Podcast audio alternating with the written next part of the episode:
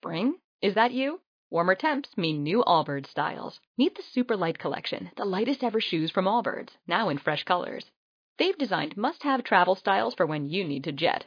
The lighter than air feel and barely there fit makes these shoes some of the most packable styles ever. That means more comfort and less baggage.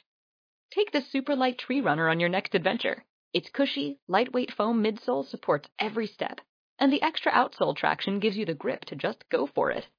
The eucalyptus fiber upper adds next level breathability to keep you going all day. Plus, the super light tree runner is comfortable and ready to go right out of the box. So, what can you do in a super light shoe? What can't you do is the better question. And because they're super packable, the real question is, where are you taking them? Experience how Allbirds redefines comfort. Visit allbirds.com and use code SUPER24 for a free pair of socks with a purchase of $48 or more. That's A-L-L-B-I-R-D-S dot com, code SUPER24.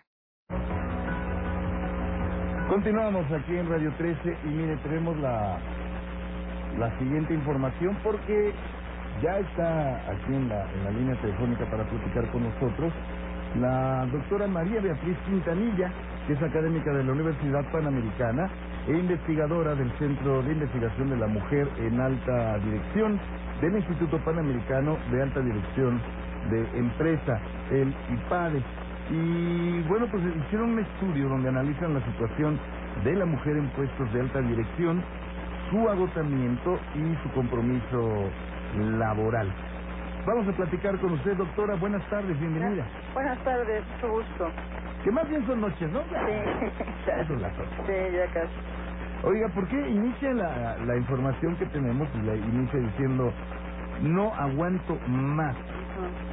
Mire, lo que pasa es que lo que estuvimos investigando fue el síndrome que se llama el síndrome del burnout Ajá. o de estar quemado por el trabajo. Entonces, Sí. lo- el- uno de los principales síntomas es el cansancio, el agotamiento. Y entonces la gente llega diciendo ya no puedo más o ya no aguanto más. Se nos hizo que, que podía, que poniéndole ese título, pues a mucha gente le iba a interesar, porque mucha gente le pasa lo mismo, no es algo que solo le pasa a la mujer directiva. Entonces, este, por eso le pusimos ese título. No aguanto más. No aguanto más.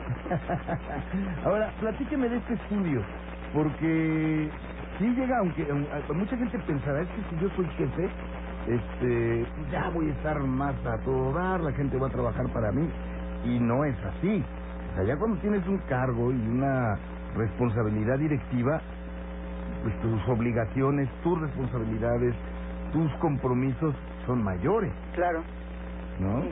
Y, y más estando ya en, en rasgo- en rangos directivos, porque ya no nada más depende de ti y de tus decisiones tu área, sino mucha gente que Claro. en tu área. Claro. De ahí es que luego se desespera la gente y de repente dice, ya que ya no quiere, no, me tardé mucho en entrar, pero ya me quiero salir. Sí, sí, sí. Pues mire, a nosotros nos interesó esto porque el burnout se conoce desde hace muchos años en otras profesiones. Por ejemplo, en médicos y en enfermeras es algo que es bastante común. Se suponía que era sobre todo por el tipo de trabajo, de estar con personas que sufren, personas que están con enfermedades graves. Pues que era lógico que los médicos y las enfermeras se llegaran a cansar en su trabajo por esto. ¿no? Sobre todo es un agotamiento emocional, más que un agotamiento físico. Claro.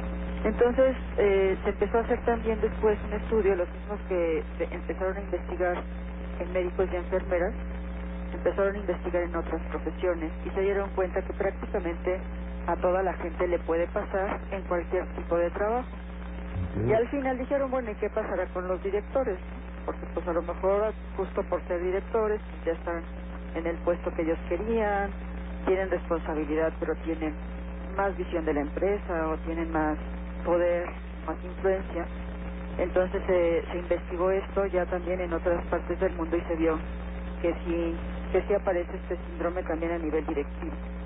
Entonces nosotros en el Centro de Investigaciones de la Mujer del IPADE hemos estado haciendo varios estudios sobre las mujeres directivas a ver cuál es su situación porque realmente como que se conoce poco la situación de la mujer directiva en México. Y una de las que hicimos fue esta de sobre burnout y compromiso. Y e hicimos un trabajo en el que estudiamos a 66 personas, de las cuales eran 44 mujeres directivas y 22 hombres. Y sí encontramos efectivamente que las mujeres tienen mayor agotamiento emocional, o sea, más burnout que los hombres en el mismo nivel. Este, y sí se ha visto que, que puede pasar probablemente porque la mujer lleva no solamente el rol de la casa, digo de la oficina, sino también el rol de la casa, pues de una manera más intensa que el, hombre. Entonces, probablemente esta pueda ser una de las explicaciones por las que hemos estado encontrando estos datos. Claro. Ahora, es, es conveniente porque también hay un fenómeno. Generalmente las, las mujeres directivas son solteras, Muchas de ellas sí. ¿no? Por eso de repente dice, hay por ahí una frase que dice, exitosa pero sola, ¿no? Algunas sí, otras son ya más grandes, o sea, porque el fenómeno se encuentra en diferentes etapas de la vida. Y lo que se ha visto también es que se da en gente más joven que en gente más grande, o sea, como que la gente que lleva más años trabajando, de alguna manera ya sobrevivió si es que tuvo algún burnout en alguna época de su vida. Ajá, Y ya lo gente- sobrevivió. Ya lo sobrevivió, o sea, ya lo pasó, ya lo sufrió, ya lo sobrevivió, y pues si tuvo el burnout o lo sigue teniendo, ya aprendió a manejarse con esa situación. Pero en la gente más joven, que es justamente la época, la edad de las mujeres en las que pueden ser más vulnerables a lo que usted dice, de que estén exitosas pero solas, son las mujeres y los hombres más jóvenes los que pueden sufrir más burnout. Se ha visto que probablemente sea porque tienen mayores expectativas y las quieren conseguir mucho más rápido que porque están preparados, tienen títulos, tienen estudios y quieren re- conseguir rápidamente pues, todas las instituciones que tienen. Si no las consiguen muy rápidamente, pues a veces sí les puede entrar el agotamiento afectivo o el burnout. Ujú. Y es justamente, sobre todo en la mujer, la época en la que podría llegar a ser directiva, pues la época en la que en algunos casos, no en todos, pero en algunos casos sí tendría que escoger o seguir adelante con su carrera profesional teniendo mucho éxito o este, tratar de hacerlo compatible con una vida familiar también. Claro, y no siempre es fácil, ¿verdad? No, pues no, no siempre es fácil, es más fácil todavía en este país para los hombres, el que puedan hacer esa, como ese, ese tipo de, de opción de carrera, como que a lo mejor el hombre no se lo va a tener que plantear como una disyuntiva. Claro. En cambio, en la mujer, en algunas, en algunos momentos, sobre todo en algunas edades especiales de su vida, sí se lo puede llegar a plantear. Y se ha visto que hay gente que cuando se plantea qué opciones de carrera quiere, a veces la mujer hay algunas opciones que no hace porque sabe que tendría que dejar otras cosas que también le interesan. Claro, claro. Como las, lo- los sueños de familia. Claro, Que también, eso también ha dado un, un fenómeno importante. Muchas mujeres ya no, ya no tienen como, como entre los primeros niveles de, de sus preferencias el llevar una familia adelante. Quizá la pareja sí, si la pareja pero no la familia. Y, Claro. y se ve ahora mujeres de 30, 35 años que ni siquiera han considerado la posibilidad de, de embarazarse. claro. Sí, y o eso sea, también es, es como que un- una decisión demasiado importante. Es una decisión demasiado importante, pero también se ha visto que justo por el trabajo, la decisión de casarse, tanto en el hombre como en la mujer, porque no es solo en la mujer, se va dando cada vez más tardíamente. Y esto pues también va haciendo que el- en caso de que haya un hijo, pues que el hijo sea ya ya el, el embarazo sea ya es, ah, cuando uno tiene ya más años, ya no está tan joven. Y bueno, sí se ha visto que tienen como que dependiendo de la generación de la que estemos hablando, como que los, las opciones de carrera van siendo distintas. La gente joven tiene otro tipo de expectativas distintas a la gente que ahorita puede tener 40, 50 o 60 años. Ya son diferentes modos de ver de ver las cosas y de, de ver el futuro. O sea, ya nadie piensa que voy a estar en una empresa y me voy a quedar en esa empresa toda la vida. Claro. Como ahí hay mucha gente que dice, bueno, pues sí, voy a estar en esta empresa un tiempo y a lo mejor luego me voy a otra y por eso también vemos que hay mucha movilidad profesional. Ujú, ujú. Sí, pero sí es, está de pensarse, porque son, sobre todo el caso de la mujer, el hombre como sea puede postergar la paternidad muchos años, ¿no? Y la mujer llega a, a una edad límite. Sí, a un, a un punto de quiebre, donde ya Claro. ella o, o lo hace bien o va a tener mucho riesgo. Claro. No es que no sea posible, pero es que el riesgo ya es mayor. Sí, claro, mientras más años, pues más riesgo. Claro, claro. Y luego, finalmente, algunas terminan como madres solteras, ¿verdad?